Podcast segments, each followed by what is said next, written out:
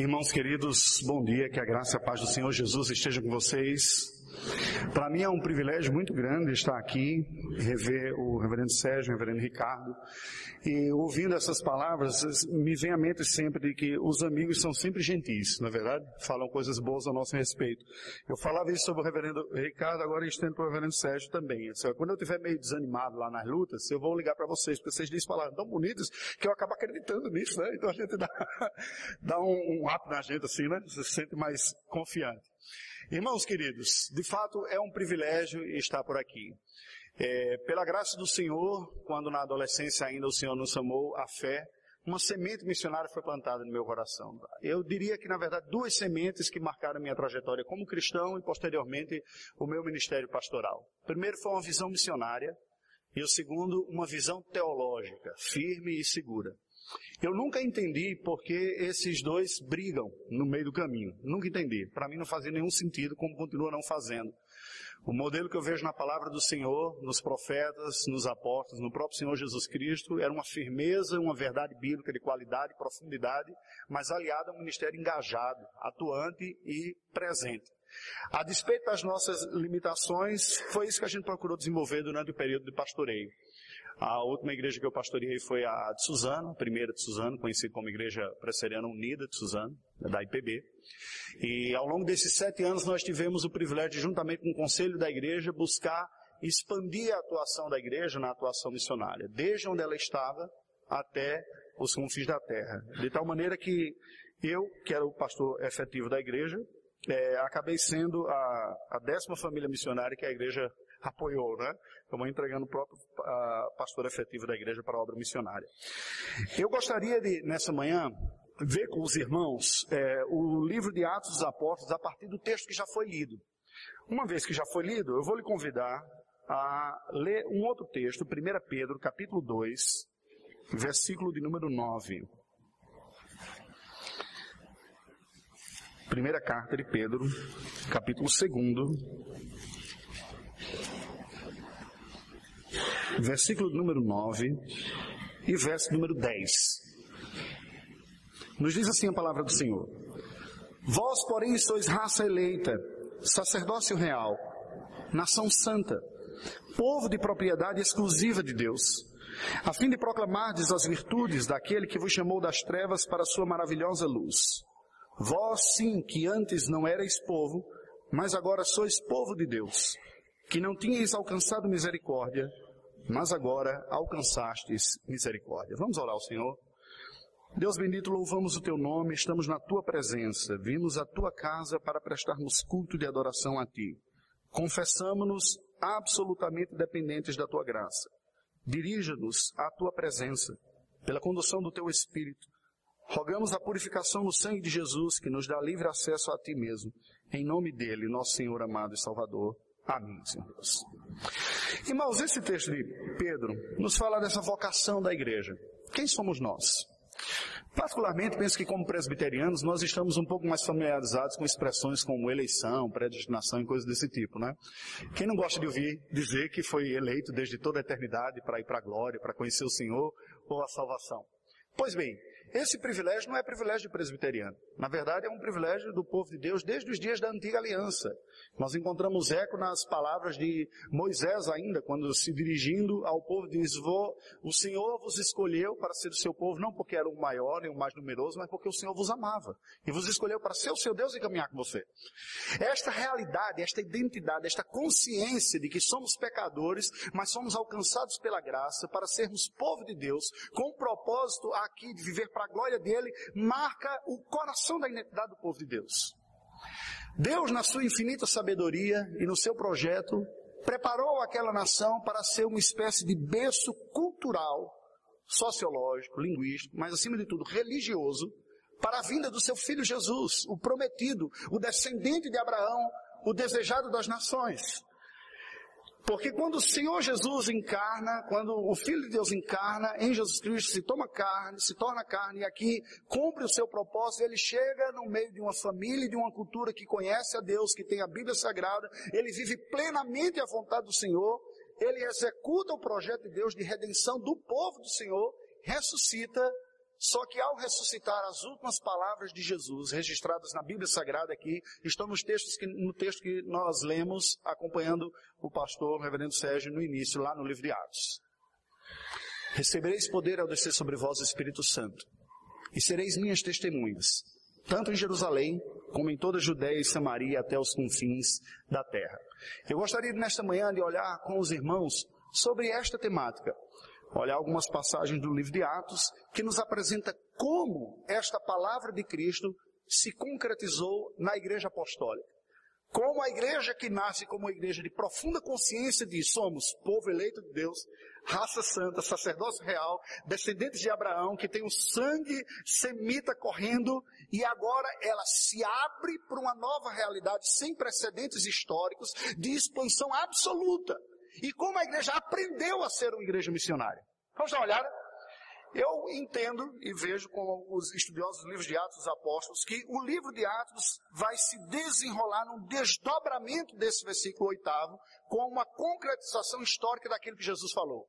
Vocês vão ser minhas testemunhas, tanto em Jerusalém, como em toda a Judéia e Samaria e até os confins da terra. Então são os três pontos da mensagem presteriano bem tradicional, né? Com três pontinhos, Jerusalém, Judéia e Samaria até os confins da terra. Mas dá uma olhada como foi que isso aconteceu. É muito curioso nós vermos isso daqui. No capítulo 2, nós lemos, no livro de Atos, abra sua Bíblia aí, que ao se cumprir o dia de Pentecostes, que era uma daquelas festas judaicas, quando os judeus que tinham condições saíam de, dos lugares onde eles estavam e iam a Jerusalém. Havia as festas judaicas anuais, como Páscoa, dia do sacrifício, né, dia do Yom Kippur, festa dos tabernáculos e a festa de Pentecostes, um período de cerca de 50 dias ah, relacionados à Páscoa. De tal maneira que, depois que os judeus foram dispersos pelo mundo, naquela conhecida como diáspora judaica, nem em Jerusalém estavam judeus, mas não apenas judeus amigos, gente influenciada pelo judaísmo, pela esperança messiânica, que a Bíblia chama de homens piedosos, ou um pouco mais aqueles que trilham o caminhar dos judeus sem ser judeu, os prosélitos. Eles estavam ali para cumprir com aquela festa religiosa de Pentecostes. E o que aconteceu? Se dá o cumprimento da promessa que Jesus falou. Preste atenção nesse dado. Quando Jesus se dirigia aos discípulos e diz: Vocês vão ser minhas testemunhas, ele deu o âmbito em Jerusalém, a capital da Judéia, a capital óssea do antigo reino davídico, não é? simbolicamente bem representativo, mas também Judéia e Samaria, os limites geográficos mais próximos e até os confins da terra. Imagine se você estivesse naquele dia ouvindo as últimas palavras do Senhor Jesus, antes dele subir aos céus, e ouvindo vocês, 120 pessoas, são responsáveis de testemunhar de mim em tudo isso. Olha, eu não sei vocês, mas eu fico pensando que se eu tivesse lá, eu dizer, meu como a gente vai dar conta de um negócio desse? A gente mal enche um salãozinho, nós somos 120, os outros dizendo que a gente vai se espalhar até as nações. Não tem como, humanamente, nós conseguirmos algo desse tipo. Mas Jesus disse, vocês vão receber a capacitação do Espírito Santo para fazê-lo. E veio no dia de Pentecostes. O texto sagrado nos diz que não foi à toa, e penso eu que uma leitura apropriada, não apenas exegeticamente, mas é, missiologicamente, se olharmos para o texto com seriedade, nós haveremos de entender que não por acaso, naquele dia o Senhor cumpre a promessa.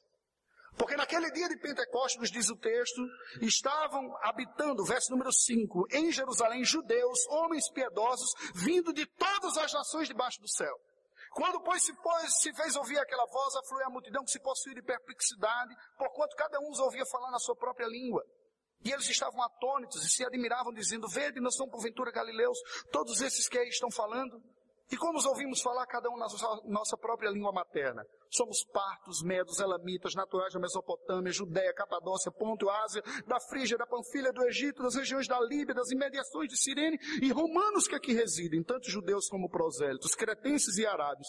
Como os ouvimos falar em nossa própria língua as grandezas de Deus? Meu irmão, minha irmã, preste atenção nisso aqui. Aqueles judeus que estavam em Jerusalém e foram para cumprir uma festa judaica, receberam um momento de concretização histórica, uma visitação de Deus sem precedentes, um evento único.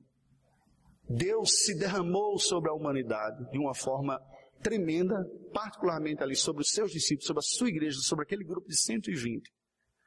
De tal forma que aqueles homens semi-iletrados, e esse foi o espanto destes homens poliglotas, e policulturais, né, de toda parte do mundo, cosmopolitas, nessa espécie de, de proto-globalização, né? O mundo romano fez uma espécie de globalização para aquela época lá. Diz como pode esse povo semi-analfabeto estar falando as grandezas de Deus em todas essas línguas? E eu tenho no meu coração a convicção de que não foi por à toa que Deus fez isto e desta forma naquela ocasião. Deus estava dando um sinal sobrenatural, marcante, para marcar o nascimento e a expansão da igreja nessa nova dispensação da plenitude do Espírito, da abundância do Espírito em oposição à antiga aliança. E quando Deus derramou, diz: é chegada uma nova fase da história. Agora não há mais precedência de um povo sobre o outro. Agora, os eleitos e o conhecimento de Deus e o privilégio de ter a Bíblia e ouvir Deus e falar com Deus não se resumirá mais a um povo só. Agora ninguém vai estar mais à frente do que outro, mas eu estou derramando a minha graça de tal maneira que toda a carne, todos os povos e todas as línguas vão ouvir falar sobre mim e vão retornar em louvor e adoração a mim. E para que fique claro, esse povo semi-analfabeto vai me glorificar. E Deus derrama o Espírito e eles começam a dizer grandezas sobre Deus em todas as línguas conhecidas. E o povo ficou espantado e disse, mas esse povo é semi-analfabeto, Galileu tem uma educação mais baixa. É um povo que dizia, nós vai, nós fomos, nós comemos, né? Num aramaico meio truncado, e de repente eles começaram a falar de forma tremenda. Assim começa a expansão missionária da igreja. Em Jerusalém, no núcleo duro da religiosidade judaica, Deus derrama o seu espírito e é exaltado em diversas línguas com expressões culturais as mais distintas. Era festa judaica. Esse povo volta para os seus lugares. E a igreja ficou como que encantada. Pedro se levanta, prega um sermão e aproximadamente 3 mil pessoas se convertem a Cristo Jesus e na, começa a expansão da igreja. Mas Jesus disse, em Jerusalém, em toda Judéia e Samaria e até os confins da terra. Atos capítulo 8. Dá uma olhada como a próxima etapa veio sobre a vida da igreja do Senhor. Primeiro versículo diz uma última frase da parte anterior, que fala: E Saulo consentia na sua morte, a morte de Estevão por apedrejamento. Naquele, naquele dia levantou-se grande perseguição contra a igreja em Jerusalém, e todos, exceto os apóstolos, foram dispersos pelas regiões da Judéia e Samaria. Olha que curioso. Pela graça do Espírito Santo, a igreja deu um forte testemunho de Jesus Cristo em Jerusalém, a capital da Judéia, a sede do antigo reino davídico. Não é verdade? Mas ela ainda estava naquela inércia de etnocentrismo voltado para si mesmo, para sua própria identidade local, e lá ficou. Foi necessário haver, foi necessário haver uma perseguição sobre a igreja em Jerusalém, a ponto do cristianismo presenciar o seu primeiro mártir, um diácono cheio do Espírito Santo, evangelista, pregador fervoroso, que anunciou a palavra de Deus sem temor e foi apedrejado, sob os auspícios e a aprovação de um tremendo e capacitado líder judaico, fariseu, Saulo de Tarso. Um homem altamente qualificado, mas que tinha certeza no seu coração que para honrar a Deus precisaria perseguir e exterminar a heresia do cristianismo que estava começando a se disseminar por ali. Me permita fazer uma aplicação bem prática aqui para nós pensarmos na nossa vida. Eu costumo ver e falar que a igreja do Senhor, embora todos nós tenhamos esse desafio de sermos uma igreja missionária, onde nós estamos, na nossa localidade, nas nossas proximidades geográficas e culturais, como Judéia e Samaria, até os confins da terra, isso não é uma tarefa fácil. Algumas igrejas têm uma sensibilidade local tremenda tem sensibilidade para a necessidade da evangelização daqueles que estão próximos. Eu tive o privilégio de, durante dois anos, trabalhar como auxiliar na igreja presbiteriana que mais planta igrejas no Brasil. A primeira igreja presbiteriana de Belo Horizonte. Uma igreja teologicamente firme, conservadora, mas extremamente engajada na plantação de outras igrejas. Há aproximadamente 30 anos, essa igreja vem organizando duas igrejas presbiterianas por ano. Isso é de dar uma empolgação em pastor novo, assim, que não está no gibi. Rapaz, é possível. É possível você pregar o evangelho de verdade, sem apelar, sem mercadejar, sem propor falcatruas e o evangelho se expandir. E conversando com o, o reverendo Lugero, pastor titular da igreja, estive com ele nessa semana, Logo no início ele disse, Raimundo, você sabe que nós temos esse desafio de plantar igrejas aqui, mas na área transcultural, fora, nós ainda estamos engatinhando. Por que estou falando isso, irmãos? Porque nós somos chamados a abraçar todo o projeto de Deus para a nossa vida. Nós não podemos ser como aquela pessoa que entra numa academia e diz, olha, eu quero fortalecer só os bíceps, né? Porque está fraquinho aqui. Aí sai aquele padrão sorvete, né? Um cara bem forte aqui, o ombro bem grosso e as perninhas vão afinando, quase não consegue ficar. Algumas igrejas são assim, elas se tornam especialistas em uma área. Não, nós somos bons aqui na doutrina. A gente não evangeliza, não aconselha, nem resolve o problema. Mas a gente prega com a beleza. Outros, não, esse negócio de doutrina é pra gente que vai. Aqui a gente evangeliza muito. Não tira dúvida nenhuma, porque a gente tem um bocado, nem tem consciência que tem dúvida, né? Mas a gente evangeliza pra caramba, né? E vai. nós somos chamados a cobrir tudo, porque Deus nos chama para fazer toda a sua vontade. É uma tarefa fácil? Não é.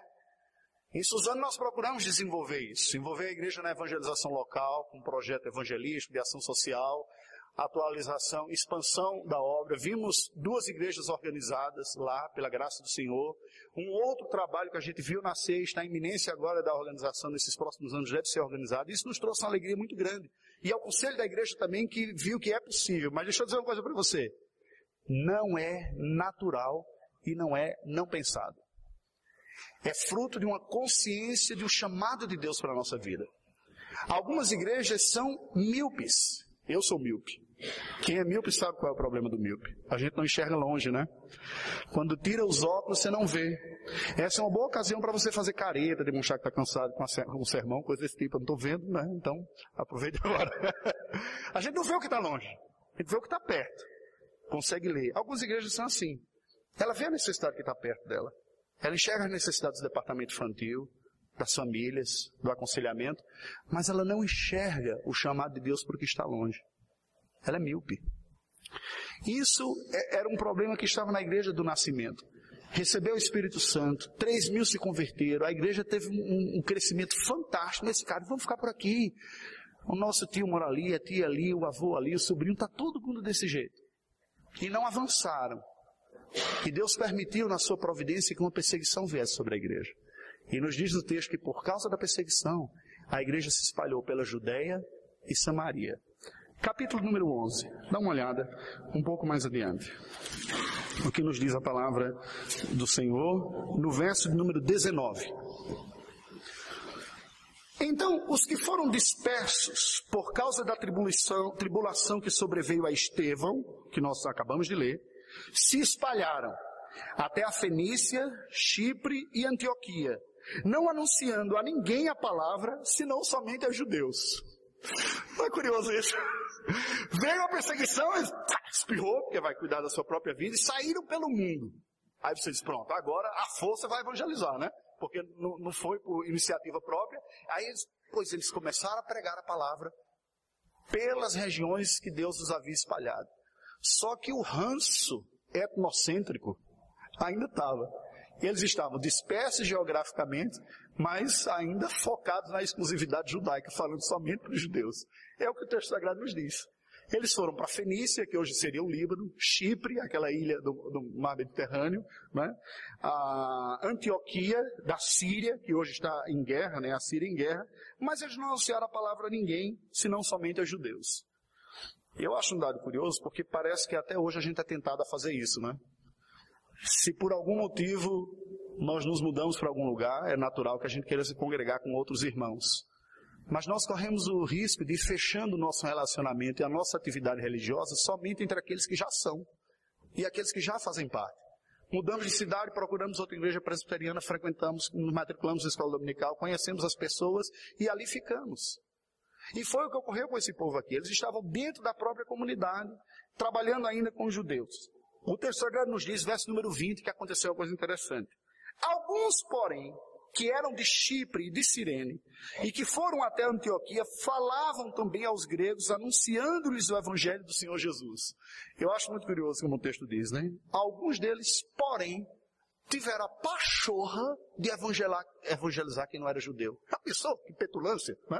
Falar o evangelho para adorador de, de, boi, adorador do imperador romano, né? Ih, esse povo não tem nada de Bíblia. Eles, ó, tem uns casos assim, umas imoralidades, isso aí, isso aí não tem nada a ver de Deus. Se nós ficamos chocados com a imoralidade que tem hoje em dia, está permeando a nossa sociedade, Acreditem, nos dias do Império Romano a imoralidade era ainda maior, especialmente na classe mais culta e mais endinheirada.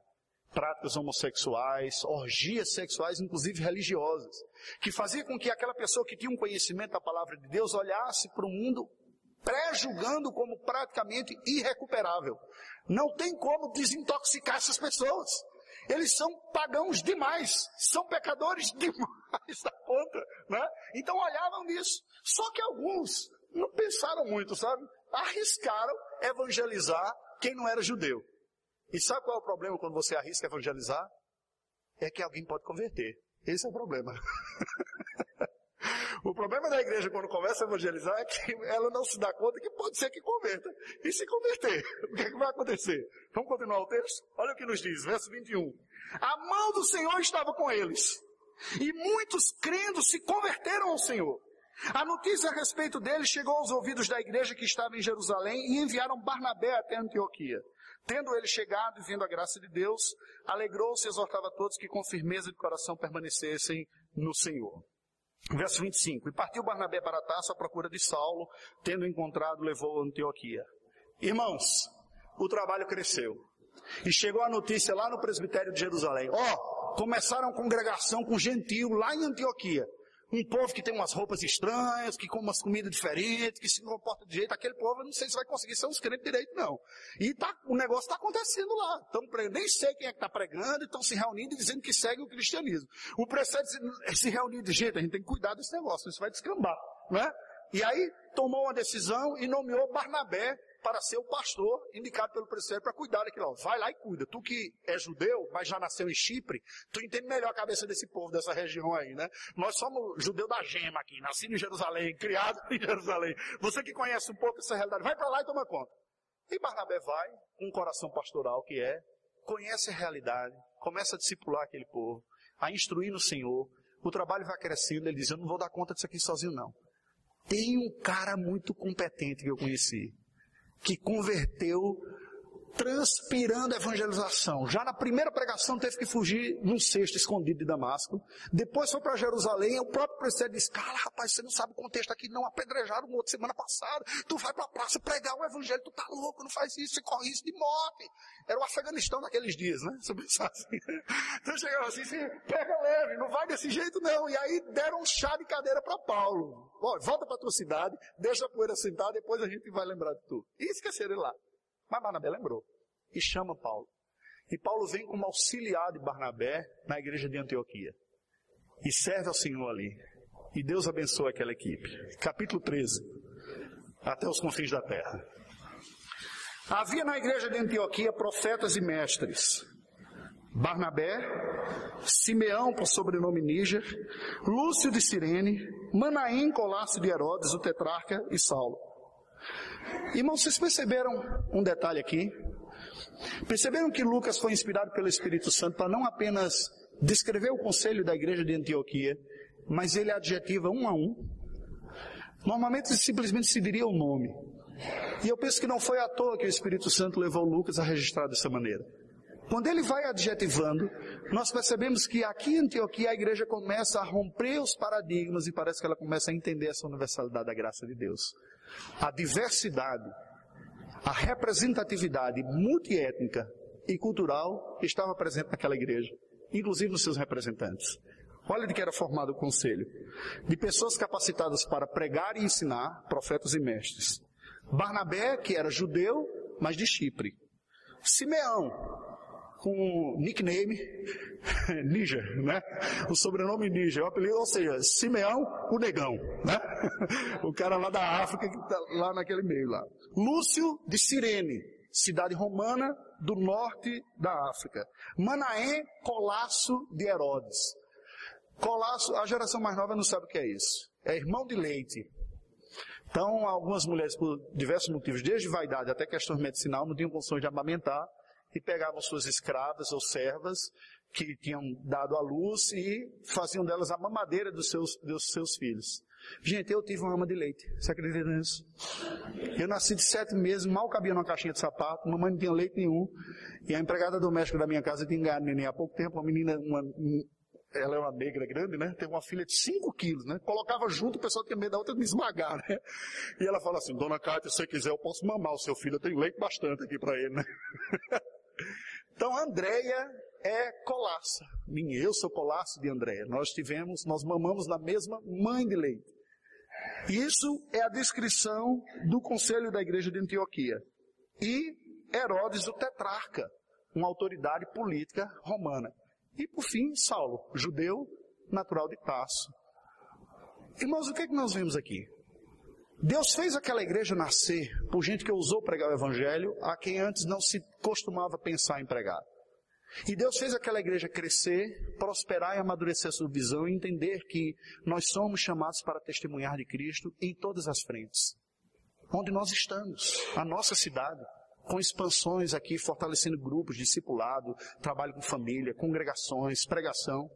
Nos limites da nossa cultura e da nossa geografia, nossa Judeia, nossa Samaria, as nossas proximidades, os desafios que estão próximos a nós, a cidade de São Paulo, essa megalópole tremenda que é, o estado de São Paulo, o Brasil, de dimensões continentais, de diversidade linguística e cultural, tanto trabalho que precisa aqui, mas até os confins da terra.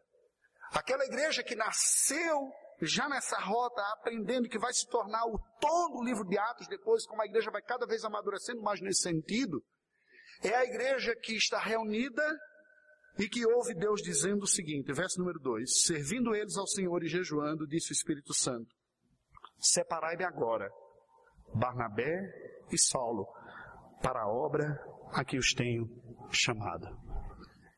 Meu irmão, minha irmã, preste atenção aqui, olha aqui para mim teríamos nós tamanho altruísmo ou despreendimento para com alegria consagrarmos ao serviço do Senhor aqueles que têm nos servido tão bem na nossa própria casa?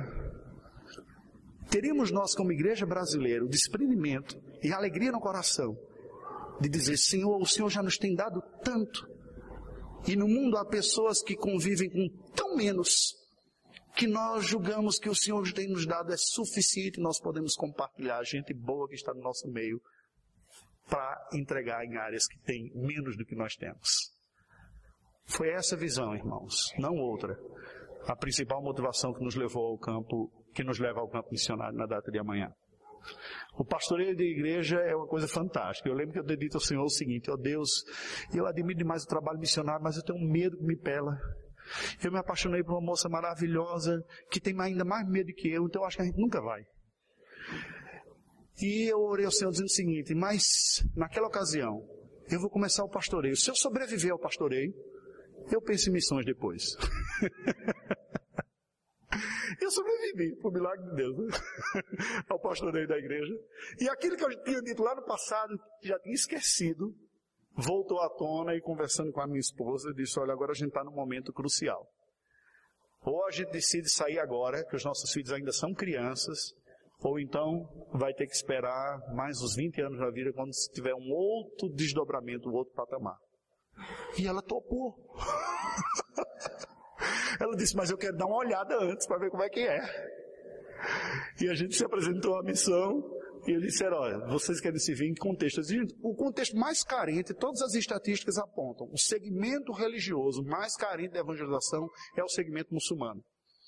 A quantidade de missionários que vai para esse mundo é menor que qualquer outro segmento religioso, indígena, budista, hinduísta, ateu, cristão. Às vezes a gente foca tanto num campo que já foi semeado tantas vezes, continua sendo necessário semear, mas a gente deixa de lado o outro que foi semeado menos. E aí nós dizemos, vamos servir nesse contexto.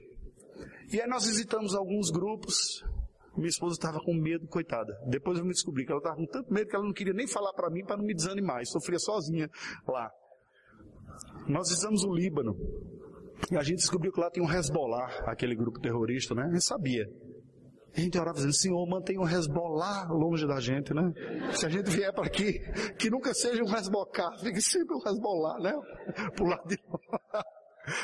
Fomos a um outro país do Golfo Pérsico, que era fechado a evangelização.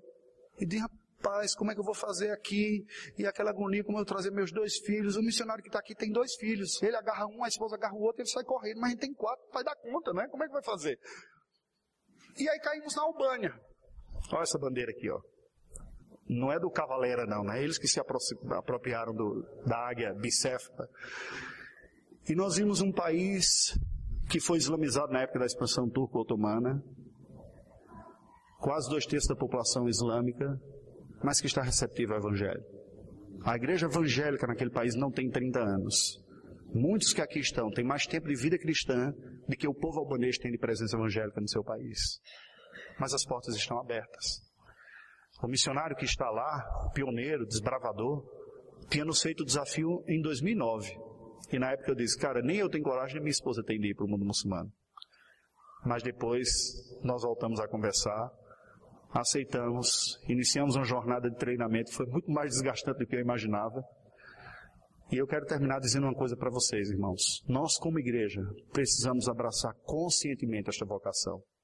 Ela não ocorrerá automaticamente. Ela não ocorrerá sem dificuldades, sem lutas, sem desentendimentos, inclusive na jornada. No capítulo 13, Paulo sai com Barnabé. Barnabé leva o seu sobrinho, João Marcos. E sabe o que acontece?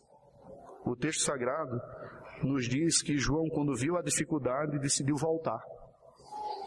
E na segunda viagem missionária, quando Paulo e Barnabé querem, vão viajar novamente, Barnabé quer levar Paulo de novo, João Marcos de novo, e Paulo diz, não, trabalho missionário é trabalho para baixo, não é para acabar frouxo, não. O sujeito veio na outra viagem, começou, começou a ter uma perseguição, ah, uma perseguiçãozinha, tô com medo e tal. Fica aí, você é para ser missionário, não. Missionário acaba baixo, né? Às vezes a gente olha assim, mas gente, deixa eu dizer uma coisa para vocês. O, a minha convicção missionária se deu da forma mais esquisita possível foi descobrir que o missionário é tão humano quanto eu e você. Eles não são melhores do que ninguém. Nós sofremos as mesmas tentações. Nós temos as mesmas aspirações. Nós temos as mesmas alegrias. Nós passamos pelas mesmas dificuldades. Nós, como igreja brasileira, precisamos amadurecer a esse respeito. Missionário não é X-Men Evolution religioso, né? Gente alterada geneticamente, que tem habilidades fora do comum. Não, é igual a você e a mim. É simplesmente gente que Deus usa porque Deus usa gente para fazer a sua obra, com qualidades e com defeito de gente. E é na esperança de que sempre foi assim e continuará sendo até a volta de Cristo Jesus, que Deus usa o seu povo para alcançar aqueles que ainda não são e assim expandir a sua glória a todas as nações que nós devemos nos envolver nessa tarefa, entendendo que os frutos vêm do Senhor, no tempo do Senhor, nos cabe ser fiel, sermos fiéis e cumprir com a missão. Vamos orar ao Senhor, curva a sua cabeça, vamos falar com Deus. Deus bendito, nós louvamos o teu nome nesta manhã. Que agradecemos, ó Deus, porque a expansão do teu reino e da tua igreja é fruto do teu plano eterno, Senhor. E até mesmo quando nós, igrejas, não estamos entendendo direito o que acontece, nem compreendendo completamente, nem estamos tão animados para abraçar a vocação plena que o Teu Espírito nos chama pela Tua palavra, ainda assim o Senhor executa os seus planos. No meio dessa história, Senhor, nós acertamos, nós somos felizes, nós colhemos bons frutos, mas também nós resistimos, nós teimamos, nós desobedecemos e nós colhemos consequências dos nossos erros e dos nossos pecados. Mas em tudo aprendemos. Em tudo estamos na jornada que o Senhor nos tem chamado. E a nossa oração nesta manhã é que o Senhor nos visite com a graça especial, de tal maneira que nós sejamos convencidos pelo Senhor mesmo de que tu nos tem chamado dentro do teu plano histórico de ser conhecido e glorificado entre todas as nações a fazer parte desse plano de anúncio da tua glória até os confins da terra. Aqui onde estamos, oro por esta igreja para que seja boa testemunha tua aqui em Santo Amado, junto às famílias próximas, as pessoas que estão sob a influência direta dos membros da igreja, para que seja uma agência do Senhor na unidade nacional, nessa identidade brasileira e participe da evangelização da nação brasileira também, em outras partes que carecem de ouvir o Evangelho, e há muita necessidade no nosso país ainda. Mas também, Senhor, para cumprir plenamente o teu chamado, que ela também esteja engajada na evangelização de todos os povos, participando, doando dos seus próprios filhos, que o Senhor assim confirmar, de diversas formas, de tal maneira que sejas tu honrado em todas as nações. Oramos que seja assim para a glória do teu santo nome. Amém, Senhor Deus. Amém. Irmãos, me permita só falar que a última, o último exemplar da revista Alcance da APMT é sobre a região para onde nós vamos, a região dos Balcãs, que é a região de transição entre o Oriente e o Ocidente. Lá está a Albânia. Então, o reverendo Ricardo trouxe alguns exemplos, exemplares mais, eu deixei alguns com o pastor. Vale a pena conferir essa realidade. Irmãos, Deus nos abençoe.